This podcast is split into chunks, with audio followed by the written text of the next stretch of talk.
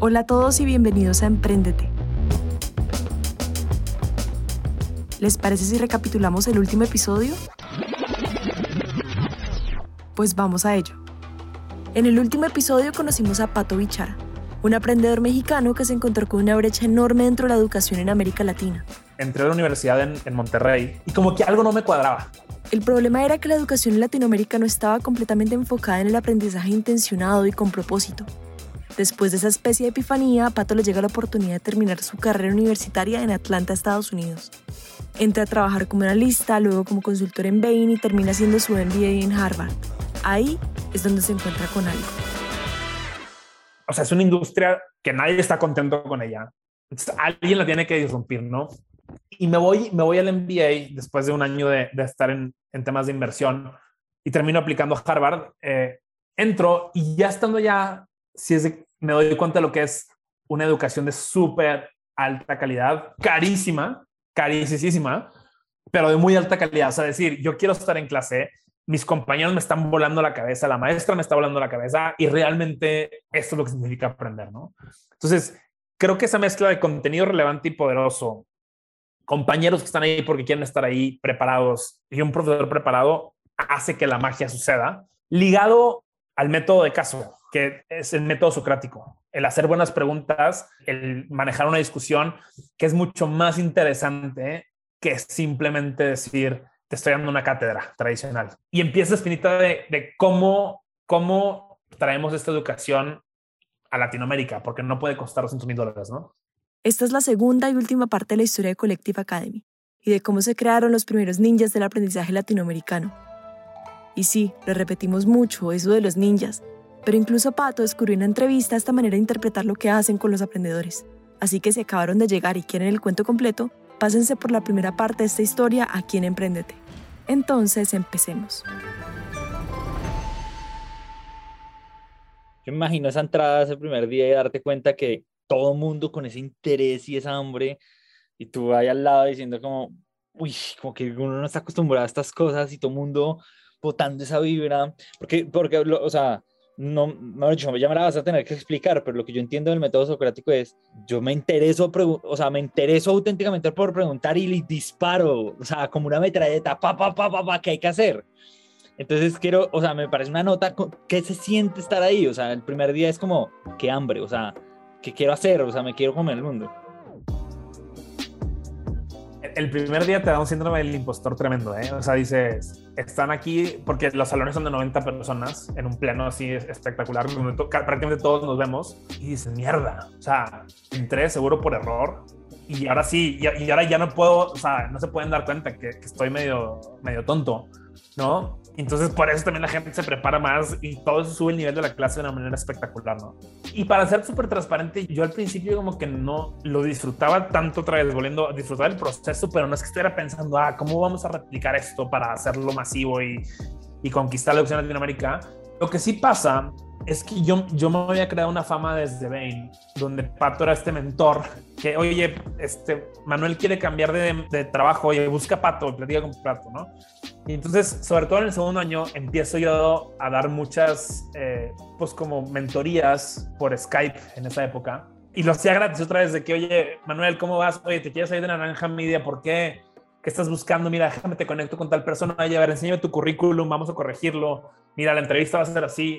Eran, eran mentorías que yo hacía porque me apasionaba el tema. Y de repente, después de, ya sabes, la, la décima persona que me dice, oye, Pato, ¿puedes hablar con con Santiago, mi socio, que, que pues está perdido y pues tú y yo somos amigos, pero yo y Santiago, ¿qué? Dije, bueno, voy a empezar, no a cobrar tal cual, pero dije, voy a, voy a ver si, si puedo monetizar un poquito. Entonces acababa las mentorías de gente ya un poco más lejana a mí, de segundo, tercer grado. Entonces llegó el punto donde yo decía, oye, Santiago, si te sirvió esta plática, aquí está mi PayPal. Mándame lo que tú quieras por la hora. 10 dólares, 15 dólares, ¿no? Entonces me, me empezaron a mandar dinero que yo usaba para las cenas y las cervezas del fin de semana en Boston, ¿no? que, es, una ciudad cara. Y de repente dices que hay una oportunidad de acompañar a los jóvenes que están ganando en la universidad en este proceso de, de introspección de quién soy, qué quiero hacer y cómo aplico estas oportunidades, ¿no? Y después de darle varias vueltas, lo, que inicialmente empezó como para hacer un centro de vida y carrera, sin universidad, dije, ¿sabes qué? El problema no es tanto que no sepan buscar empleo. El problema es que los cuatro años no les sirven para nada. Entonces dije, ¿qué pasaría si repensamos los cuatro años para que cuando tú te gradúes seas un ninja de los negocios, la tecnología, tengas inteligencia emocional, sepas presentar, hablar en público, manejar una junta, además de hacer modelos en Excel, presentaciones y documentos como si fueras un superestrella, ¿no? Y dije, creo que, otra vez, y esto, esto, es, esto es abril 2015, dije, creo que tiene que existir una universidad para el futuro de América Latina. ¿Por qué? Porque vienen años súper interesantes que hoy los estamos viendo, ¿no? Transformación digital de todos los corporativos y multinacionales. Todas las compañías gringas de tecnología llegando a la región. Netflix, Uber, Facebook, Twitter, Google, Stripe, todas estas. Más aparte empiezan a salir los, los famosos eh, scale-ups y los unicornios. Y por primera vez en nuestra historia no, no falta plata. Lo que falta es talento directivo y gerencial que nos lleve a todas estas organizaciones al futuro. Y entonces es donde digo, oye, a lo mejor lo que hace falta no es nada más eh, ayudar a los jóvenes con su currículum y sus entrevistas, hay que repensar la universidad. Y es ahí donde me hago esa pregunta, es, oye, ¿cómo se ve la universidad del futuro para América Latina? Y ligado a, podríamos replicar lo que, está, lo que estoy viendo en Harvard, pero un precio 20 veces más barato, y se crea la semilla de lo que eventualmente se colecta. Sea, tu, misión se volvió de pasar de ser patito a volverte el señor Miyagi y volver y, entrenar ninjas. Eso me parece hermoso. Yo creo que ese, ninja, Manuel, ese, ese, ninja nos pasa mucho, ¿no? Que había y creo que cada vez menor. Cuando yo empecé en el 2015, que entrevisté a, me, entrevisté a 50 directores generales y directores de recursos humanos para ver específicamente qué necesidades nos estaban llenando en sus colaboradores todo el mundo te decía, es que es bien importante que tengan el título profesional. Y le decía, pero a ver, yo te traigo ese superestrella ninja. ¿Lo contratas o no? Uy, pues déjame preguntarle a recursos humanos, ¿no? Llamaban a la de recursos humanos. Oye, ¿sabes qué? Si llega esa persona ninja, sí la contratamos. No importa que no tenga el título, no importa que no tenga la acreditación del ministerio. Y creo que eso es lo que está cambiando hoy.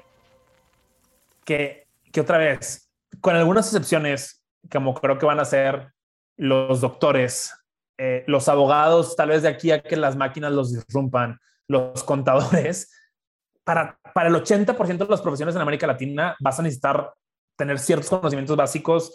Creo que es cambiar esta mentalidad y decir, oye, yo lo que quiero es alguien que tenga las herramientas más básicas, que realmente pueda de cierta forma resolver problemas conectarse con gente y, y, trabajar con otros, que es algo interesante porque yo le, le digo mucho a los líderes de recursos humanos que, que, hoy el trabajar en equipo, el trabajar con otros, implica las máquinas, porque ya van a ser parte de los equipos, ¿no? Entonces, sé quién soy, tengo la motivación de, de liderar mi carrera, de entender un poco hacia dónde la quiero llevar, sé trabajar en equipo, con máquinas y con humanos, y además tengo una visión de futuro, tanto mía en lo individual, como de mi equipo, como de mi organización, como de mi industria, y realmente esos son los ninjas, ¿no? Y yo creo que cada vez más es el talento que están buscando estas organizaciones, porque otra vez, si no, se van a quedar atrás y se van a morir. Igual ese es otro reto, ¿no? Porque en verdad no se trata solamente de convencer a los aprendices, sino también convencer a las industrias y convencer a las corporaciones y convencer al mercado de que hoy no se trata de hacer reclutamiento por títulos o disciplinas, sino por en serio necesitamos más ninjas en el mundo. O sea, también romper la estructura y romper la, romper la cabeza a la gente a cómo hacemos para reclutar ninjas y no títulos, y no más Babson, y no más Harvard, y no más... ¿Me entiendes? Eso es súper interesante. Y quiero preguntarte por eso, porque además ustedes no solamente están en, la carrera de evangelización de un montón de clientes que, que les compren el ticket pues en, en, su plataforma, sino, sino también que el mercado entienda que la gente que está saliendo de Collective está perfectamente preparada sin tener que ir a Harvard. ¿Me entiendes? Es como cómo rompen también esa estructura frente al mercado, frente a las corporaciones. Y déjame te lo respondo con una historia, porque es cuando empezamos, quisimos hacer esta licenciatura de los, de los ninjas. Y no pudimos por temas del Ministerio en México, de la Secretaría de Educación. Entonces volteamos al mercado de maestría, donde creíamos que era mucho menos importante la acreditación en sí, el papelito que le llamamos en México, y era más importante lo que tú supieras hacer. Empezamos y lo que le dije a mi consejo en ese entonces, que, fue septiembre de 2000, 2015, le dije, oigan, miren, yo, si a mí me dan un poquito más de plata y tiempo, yo saco una licenciatura acreditada en cuatro o cinco años. Pero lo que va a importar al final del día es el modelo pedagógico que, implementemos y que probemos como emprendedores obviamente el modelo de negocio y sobre todo la marca que construyamos, ¿no? hoy tú escuchas Collective y, y la gente piensa en esos ninjas del futuro de la América Latina, ¿no? Y no es porque qué bonito Collective y qué buenos somos, es porque nuestros exalumnos, que ya la maestría tiene cinco años, están liderando ese cambio en la región, ¿no? Entonces, a mí me encanta este dicho americano que es show, don't tell, es enséñamelo, no me lo cuentes y tenemos, empezamos a tener casos de éxito súper específicos de que nuestros alumnos con las habilidades que le estamos dando la están rompiendo allá afuera, ¿no? Pasa mucho, ¿no? Que, que obviamente hoy en la pandemia el futuro de la educación se volvió sexy, el futuro del trabajo se volvió sexy y la gente voltea a Collect y dice, eso está increíble, ¿por qué no lo hacemos nosotros? Y le digo, ok, hazlo si quieres, pero tienes cinco años de construir historias de éxito, marca, modelo pedagógico, aprender, aprender y desaprender cosas que, que realmente nos ha llevado a donde estamos, ¿no? Y, y es la razón por la cual, y otra vez, esto creo que es un consejo para nuestros amigos emprendedores que nos están escuchando. Uno escucha las historias de éxito cuando son historias de éxito, ¿no? Cinco o seis años después, ya que salen en, en Emprendete, ya que salen en Forbes, ya que salen en Expansión, en la revista en México. Pero hay mucho, mucho trabajo detrás, ¿no? Y entonces creo que nunca hay que perder de vista ese trabajo que, que otra vez son años, años de, de, historias de fracasos, de repensar las cosas, de querer dejarlo todo, porque no siempre las cosas van a salir bien en la primera, ¿no? Oigan, voy a contarles algo en menos de 30 segundos. Si ustedes quieren comunicarse con los productores de Emprendete y charlar un rato, pueden hacerlo al siguiente número. Más 57 317 316 9196. De nuevo, más 57 317 316 9196. Eso era todo. Volvamos a la historia. Oye, vámonos para ese lado de Collective. Yo quiero, porque es que echando para atrás tiene mucho sentido y cada que tú me cuentas, o sea, me cuentas esta historia de este pelado de 20 años, pelado le decimos aquí a los, a los, a los jóvenes de 20 años, y yo digo, qué locura, se me paran los pelos. Además, yo soy diseñador industrial, entonces como soy emprendedor, diseñador industrial, y es como, ¿qué nota ese proyecto? Pero en verdad, en verdad esto ya parece como el resultado de cinco años de haberle dado, de un caso de éxito, pero me imagino que o sea, enfrentarse a un montón de retos de la academia tradicional, de cómo se hacen los MBAs, de cómo se hacen las maestrías tradicionalmente. Yo quiero, yo quiero que me cuentes como la seguidilla de embarradas, de cagadas, de dificultades que ustedes tuvieron que haber enfrentado, porque yo me pregunto, antes de los casos de éxito que tú nos estás diciendo, antes de los seis años que tuvieron que pasar, ¿cómo fue encontrar los primeros believers, encontrar esas primeras personas que estaban entrando, enfrentarse a qué cosas tuvieron que enfrentar, cómo empezaron a abrirse camino para decir, esta vaina sí va a funcionar?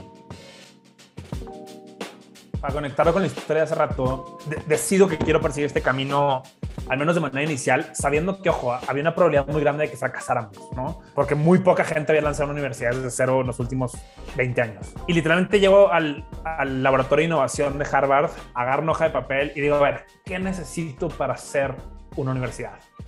¿Y qué necesito lo que construimos hace rato?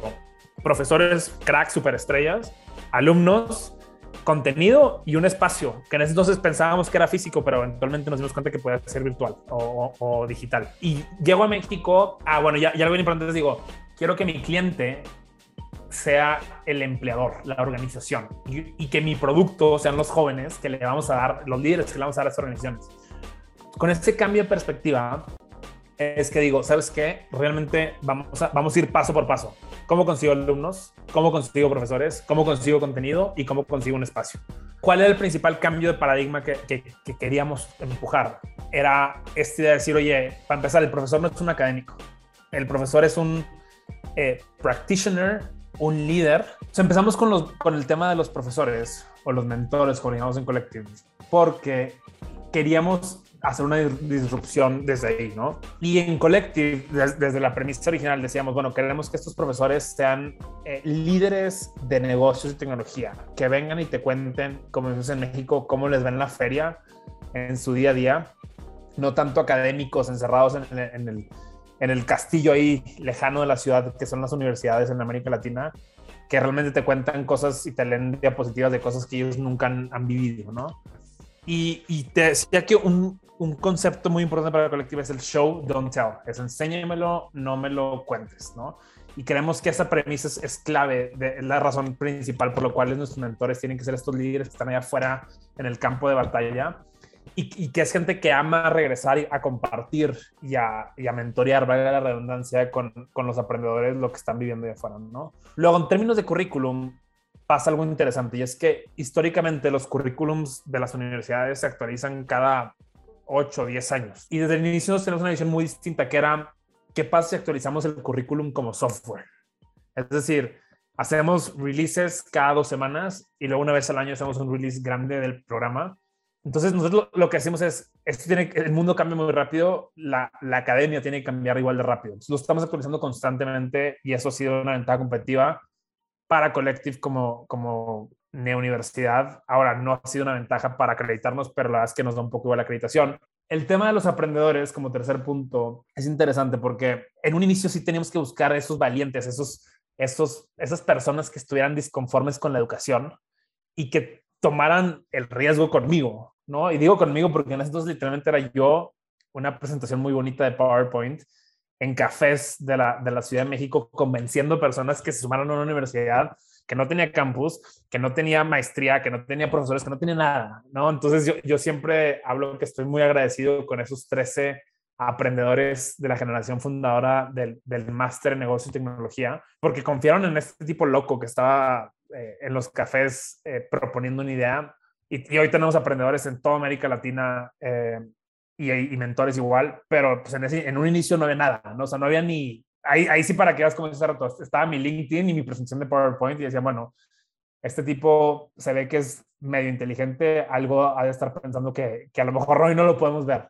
Y por último, el tema del espacio. Ahí lo interesante fue que dijimos, a ver, ¿cuál es el principal costo de una universidad en América Latina? Y es la planta física, la infraestructura, el campus. Y para bien o para mal, no, o sea, se usa muy, muy, muy poco o, o, muy poco de su potencial. Entonces dijimos, ¿qué pasa si, si volteamos esa cuestión y en Collective lo hacemos eh, lo que menos le invirtamos?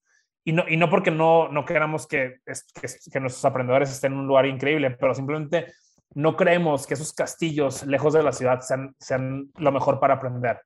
Entonces, originalmente diseñamos o, nos asociamos con espacios de coworking como WeWork, donde decíamos, oye, bueno, pues el mejor campus es el que está al lado de tu oficina, al lado de tu casa, mucho más céntrico, y que al final del día, pues realmente creemos que es un mejor espacio de aprendizaje contra decir, estás a un lugar a 40, 50 minutos de la ciudad, donde es un tema llegar, donde realmente todo el mundo llega ya nefasteado, como decimos en México, y es, es, es, una visión distinta de lo que es el campus, porque otra vez, Collective queremos que pase obviamente en el salón, pero también que la, que la comunidad se vuelva tu campus, ¿no? O sea, que, esos cafés de, las, de las zonas de la Ciudad de México, de Bogotá, te, te, arropen como, como aprendedor. Y obviamente también en el mundo online, pues nos ha beneficiado porque que el, el mejor campus del mundo se llama Zoom y realmente nos ha permitido no nada más atraer nuevas audiencias, como te digo, aprendedores de toda la región, sino también a su vez eh, hacer cosas pedagógicas que a lo mejor antes en presencial eran mucho más difíciles de hacer.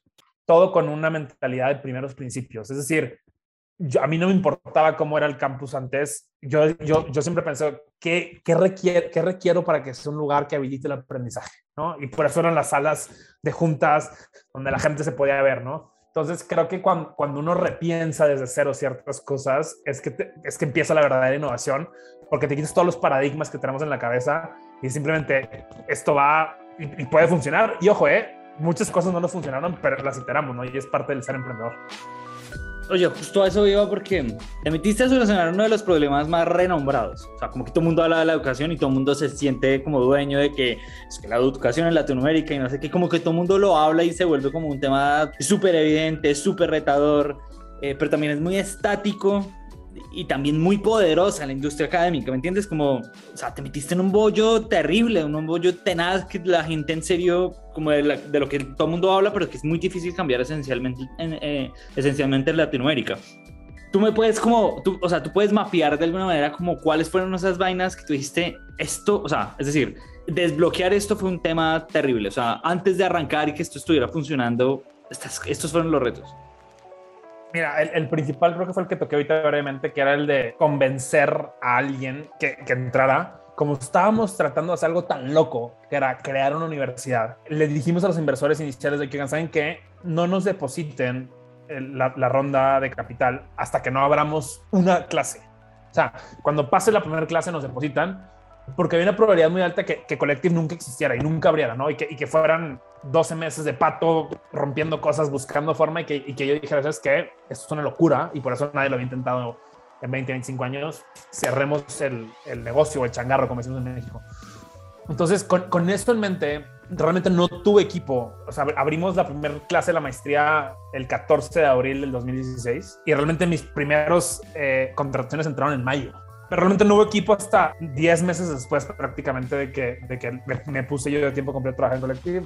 Porque otra vez, como, como emprendedores siempre hablamos de, de, prototipar y de probar cosas, pero es bien difícil probar una maestría. ¿No? ¿En qué sentido? O sea, yo podía haber hecho a lo mejor algún, algún workshop, algún taller, algo corto, pero, pero la experiencia corta no, no iba a cambiarle a nadie la vida. ¿No? Y todos hemos ido a mil talleres, algunos, algunos interesantes, otros no. Entonces yo sí decía, por mucho que quiera moverme rápido y todo, quiero que, que el prototipo sea una maestría. Entonces decía, no, no quiero, o sea, podría probar cosas más fáciles y, y a lo mejor hasta me servirían de marketing, pero yo, o sea, yo quiero que, que, la maestría le cambie la vida a la gente como me la cambió a mí mi MBA. Entonces, yo diría, ese fue originalmente el, el más difícil.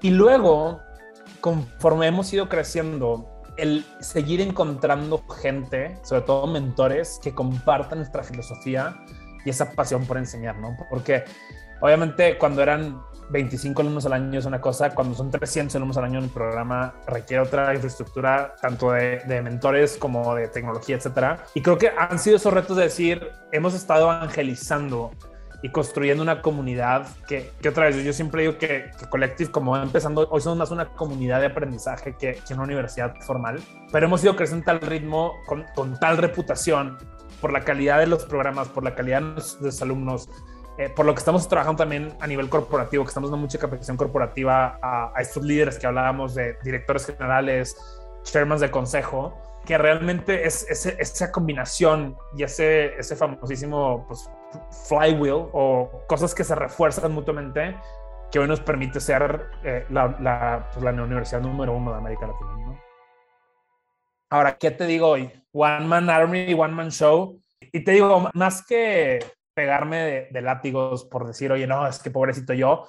No era tanto la cantidad de trabajo, era más el peso, el peso psicológico de estar yo solo, ¿no? De estar acostumbrado a rebotar ideas, a, construir con alguien. Eh, pues consultoría es un trabajo mucho de colaboración, Venture Capital igual, estás con los emprendedores, con el equipo de inversión también. Entonces, el estar solo psicológicamente me, me costó muchísimo, muchísimo, muchísimo, ¿no? Y, y realmente de ahí pasó algo bien interesante y es que, como decías tú, la, la misión era tan loca y lo que estaba intentando hacer era tan interesante que empecé a traer mucha gente que, que, estaban todos y que seguimos estando todos en descontento con el sistema educativo actual. La otra ventaja que hemos tenido en colectivo es que como estamos, estamos en un negocio de personas, de repente mentoras han decidido sumarse al equipo, este, gente que nos busca de que, oye, Pato, ahorita, por ejemplo, Christine, nuestra directora de operaciones, es una crack. Literalmente llegó a México de Chicago. Ella venía de la Universidad de Chicago, de estar en temas de innovación y emprendimiento en la universidad. Y, y todo el mundo le dice, oye, Christine, tienes que hablar con Pato, ¿no? Entonces, hemos ido trayendo gente que le apasiona el problema, que saben que hay todo por construir, todo por hacer. Y hoy somos un equipo de más de 30 personas, eh, con un equipo directivo de primera de España, Argentina, Estados Unidos, México, y realmente todos motivados por esta misión de decir, oye, vamos a cambiar la educación superior en América Latina. Y otra vez, no nada más la educación superior de diciendo, oye, está roto el sistema porque todo el mundo lo sabemos, sino también decir, oye, vamos a darle mejor talento a estas organizaciones de toda la región. Y si cambiamos el talento gerencial y directivo de la región, van a crecer las organizaciones y por ende la economía de la región va a crecer para todos, ¿no? Y eso, eso creo que es lo que nos motiva día a día. Nos siguen llegando esos, esos locas y esos locos. Soy muy afortunado. Gracias a Dios. Eh, ahorita ya no he tenido que ir a terapia porque tengo el mejor equipo del mundo y es algo que, que me llena de orgullo, pues estar trabajando y construyendo el futuro con ellos todos los días, ¿no? ¿Qué nota? Porque se estaba pensando en algo que voy a tratar de formalizarte y decírtelo con claridad porque yo a veces me enredo. Pero la pregunta que te, que te hice antes, como tenía ese tinte de reto de, te metiste una vaca loca, que decimos vaca loca como en una vaina, o sea, en un pozo como medio oscuro y muy, y muy profundo, que es la educación y transformar un montón de cosas. Entonces, era como una pregunta de ¿qué, estás haciendo? Pero fíjate que incluso con lo que me estás diciendo es esa misma la oportunidad. O sea, es tan difícil, es tan charlado, es tan hablado y como que nadie estaba haciendo eso que en verdad conseguir equipo tenía sentido, como que hay muchos entusiastas que quieren, que quieren transformarlo, que nota que, que, sea evidente que es un problema tan grande y tan, tan poquito como, como solucionado, que en, ver, en verdad hay personas que ven ese entusiasmo, ven la plataforma y dicen que hay que hacer. Hablemos entonces ya de esa otra punta. Sí, los aprendedores. A ver, pasó algo cuando comenzamos y es que sabíamos que teníamos que cambiar el lenguaje, ¿no? Y teníamos que cambiar algunas cosas porque si no, no íbamos a cambiar el sistema, ¿no? Y entonces, uno de esos cambios fue decir, oye, en Collective no hay profesores, hay mentores. Pero otro fue decir, oye, necesitamos crear una mejor palabra para alumnos eh, o para estudiantes. ¿Por qué? Y, te, lo voy a, te, lo voy explicar un poco más general, porque la, educación en sí, eh, o el educar, es un verbo pasivo, ¿no? Cuando realmente aprender es un verbo activo. Entonces, creo que ese es el cambio de paradigma que, estamos, que estábamos proponiendo y que la pandemia de hecho materializó. Y mucho de lo que hablamos hoy en día es que la educación murió en la pandemia y nos dio lugar al aprendizaje, ¿no? Y, y a ver, hablemos de la educación. ¿Dónde pasaba la educación históricamente? La educación pasaba en la escuela o en la universidad, ¿no? El aprendizaje pasa en donde estés, ¿no? Puedes estar obviamente en tu casa, este, en un parque, en, en el fútbol de la tarde, ¿no? O sea, donde estés estás aprendiendo, ¿no? El aprendizaje es de por vida desde el kinder hasta que estemos viejitos, ¿no? Los gringos usan esta palabra que me gusta mucho que es from K to gray, o sea, desde, kinder, desde el kinder hasta que estemos eh, con pelos grises, vamos a seguir aprendiendo, ¿no? ¿Con quién pasaba la educación? Con tus compañeros de clase, ¿no? Y tú llegabas al salón, te sentabas y, y tú no tenías control sobre quién estaba ahí, ni mucho menos. El aprendizaje puede ser tú solo, con plataformas de videos como las que hablamos de rato, con tus compañeros de, la oficina, con tus, con tus amigos, con tu pareja, con tus colaboradores, o sea, con quien quieras puedes estar aprendiendo, ¿no? Y en el fondo, yo te diría, creo que esto, es, la, lo que definiría como un aprendedor. Yo te diría, el estudiante se enfoca en tener la respuesta correcta en el examen, en la palomita, en el 10. Y el aprendedor queremos que se enfoque en tener la pregunta correcta. ¿Por qué la pregunta correcta? Porque la respuesta allá afuera en el Internet. Entonces, realmente vamos a vivir, bueno, estamos viviendo una época increíble para el conocimiento, porque el conocimiento está allá afuera y está democratizado y la universidad más grande del mundo se llama YouTube. Y realmente puedes aprender lo que quieras. O sea, realmente, ¿no? Lo importante es cómo te haces las preguntas correctas, tanto a nivel personal como puede ser, oye, quiero hacer esto, una bandeja paisa hoy por la tarde, hasta decir, oye, realmente cómo, cómo resuelvo este problema de cálculo diferencial. ¿no? Entonces, esa es la diferencia entre educación y aprendizaje y es parte de la filosofía que otra vez a pesar de que la veníamos predicando desde hace seis años, la pandemia la materializó de una forma donde realmente las universidades de, toda la región voltearon a decir, oye, ¿cómo será el futuro de la universidad? Y se llama Collective, está, está en México y está creciendo como loco, ¿no? Me encanta. Tengo que preguntarte algo. A ver, ¿cómo? Bueno, primero me encanta esa perspectiva de, o sea, si, si uno se pone como medio a entender lo que estás diciendo en las líneas, es la educación de alguna manera como que fue dejarle la responsabilidad a alguien más y yo me lavo las manos y como a mí no me educaron bien, entonces para afuera. Pero el aprendizaje sí es asumir la responsabilidad y eso me parece muy interesante. Pero te quiero preguntar algo interesante acá. A ver, nosotros hemos estado hablando de los ninjas eh, y me encanta el ejercicio de los ninjas porque los ninjas tienen una sabiduría diferente, tienen una disposición diferente, como que las artes marciales en general le dicen a uno como no pegue puños, sino más bien siéntese y cuestione. Y eso justo es lo que nos estás hablando, como que ah, hace un rato hablamos del método socrático y demás, pero el buen ninja entonces, ¿qué tiene? O sea, es, es un preguntón por excelencia, es un, es un asertivo preguntón, o sea, ustedes están educando a gente para hacer mejores preguntas y, o, o, para hacer como más, más zen, más, yo me imagino al ninja que no está disparando allá a la shuriken, sino que está sentado, y no un golpeador de palabras, ni un descrestador, ni nada, entonces pintemos al ninja perfecto. A ver, sí, y tampoco quiero que, que, la, que, nuestra audiencia se lleve esa idea de que estamos haciendo gente preguntona por preguntar, ¿no? Pero creo que lo importante de estos ninjas es que ellas digamos, primero identifican un problema. Imagínate que mi problema es, oye, quiero aprender a grabar un podcast. ¿No? Hoy, Pato, quiero aprender a grabar un podcast. ¿Por dónde empiezo? Entonces, oye, mira, yo creo que para aprender a grabar un podcast, primero tengo que ver el tema de, de ingeniería de audio, ¿no? Entonces me busco un video en YouTube de ingeniería de audio.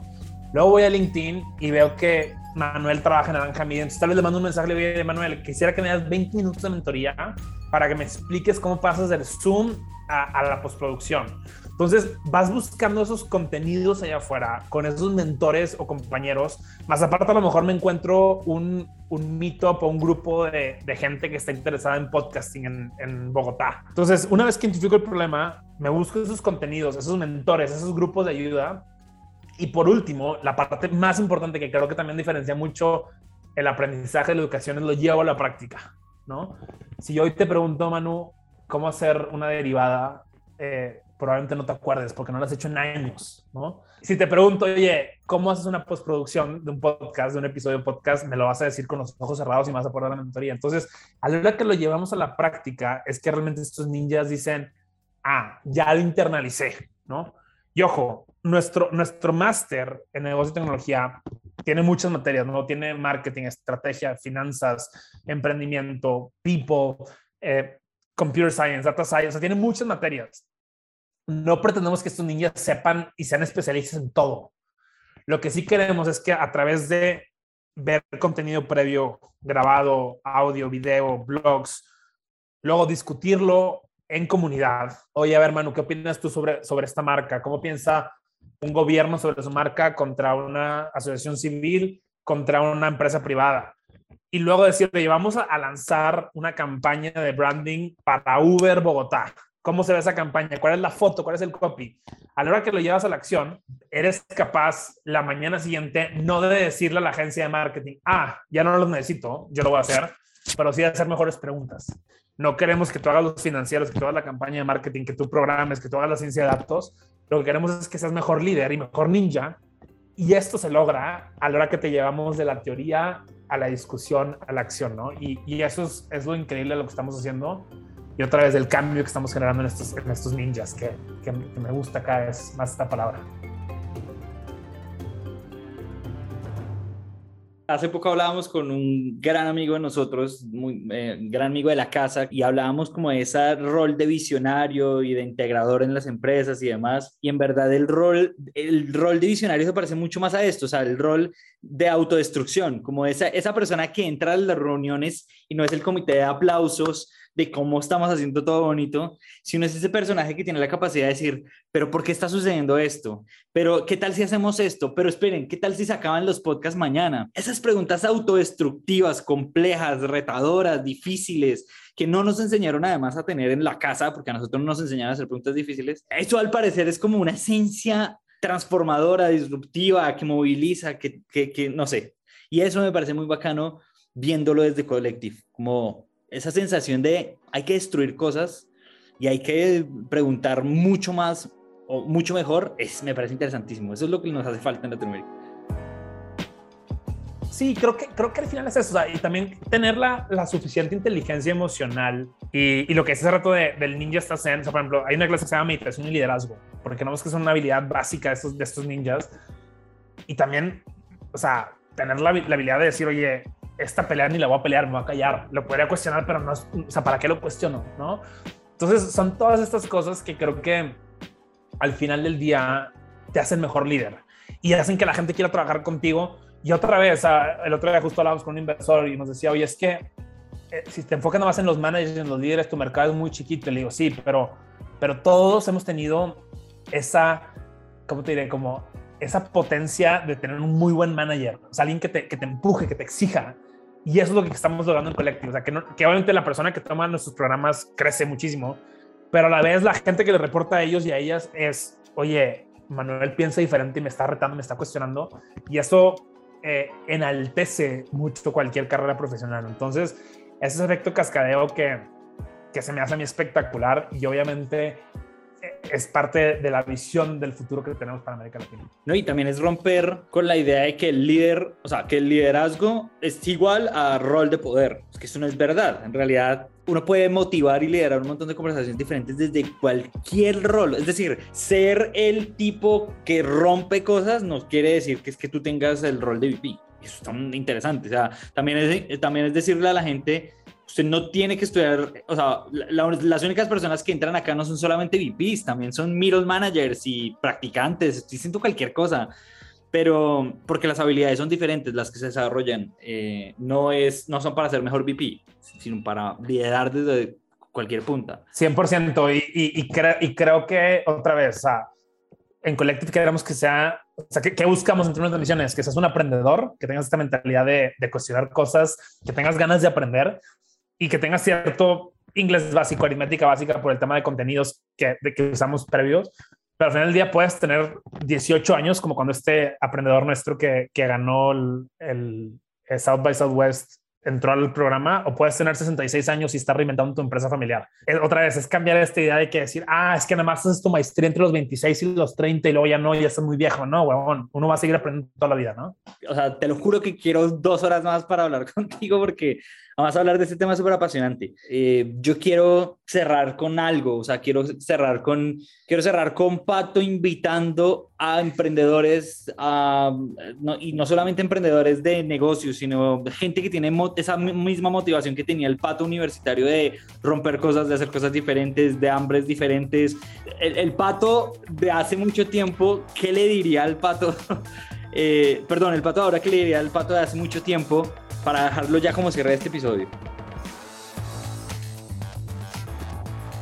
Uy, qué buena pregunta, Manuel. Hablando de buenas preguntas.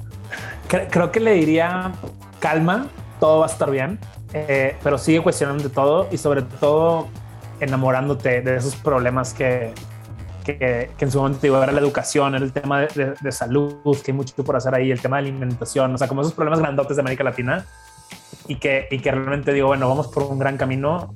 Eh, nos falta mucho por hacer con Collective, más con los siguientes cinco o seis emprendimientos que, que hagamos. Y, y lo, interesante es, o sea, cómo encuentras esos problemas grandotes, cómo te rodeas de gente increíble como lo es el equipo de Collective y, y cómo sigues creciendo como aprendedor en comunidad. Así que creo que eso le diría el, el pato de hoy al, a Patito de 17 años frustrado en la universidad. Pues Pato, muchas gracias. Qué nota conocerte en serio. Pato, un gustazo. Muchísimas gracias. Seguro, acá los esperamos. Este, gracias por lo que están haciendo. Al fin de cuentas, creo que el, compartir estas historias con tanta profundidad y con tanta innovación como lo hacen en, en Emprendete es parte de, educar y de, cambiar el sistema. Así que de todo corazón es un honor estar hoy con ustedes y nos vemos en el futuro. Hasta aquí llegó este episodio y esperamos que como siempre esto haya sido inspiración útil. Estos dos últimos episodios fueron producidos por mí, Nivel Sergitano. Nuestro host fue Manuel Torres y la musicalización y diseño de sonido fue realizada por Santiago Bernal. Emprendete es una producción original de Naranja Media.